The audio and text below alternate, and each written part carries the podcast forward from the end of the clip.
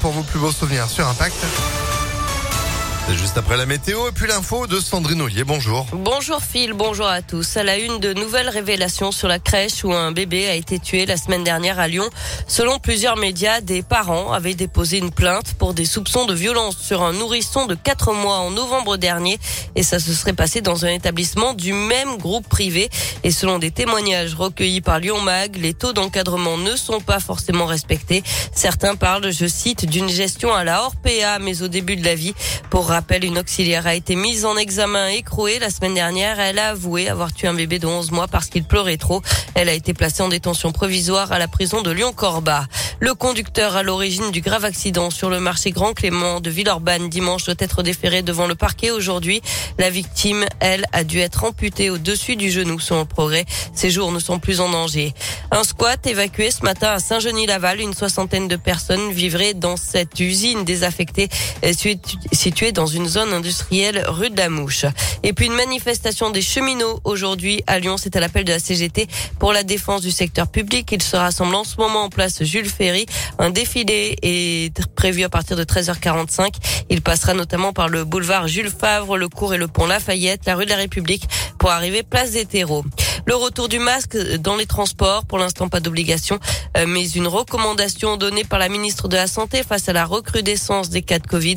Près de 80 000 cas par jour désormais en France. Le taux d'incidence approche les 700 cas pour 100 000 habitants dans le Rhône et de nouvelles recommandations devraient intervenir d'ici quelques jours. La première ministre Elisabeth Borne réunit cet après-midi en visioconférence les préfets et les directeurs des agences régionales de santé. Et puis 12 banques épinglées par l'UFC Que Choisir? L'association de consommateurs les accuse de refuser de rembourser leurs clients victimes de fraude. Elle a déposé plainte pour pratique trompeuse.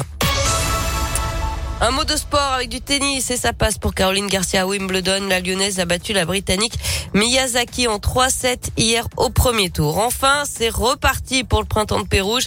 Le festival revient au château de Chazé au Polo Club de la Plaine de l'Ain à partir d'aujourd'hui et jusqu'à dimanche.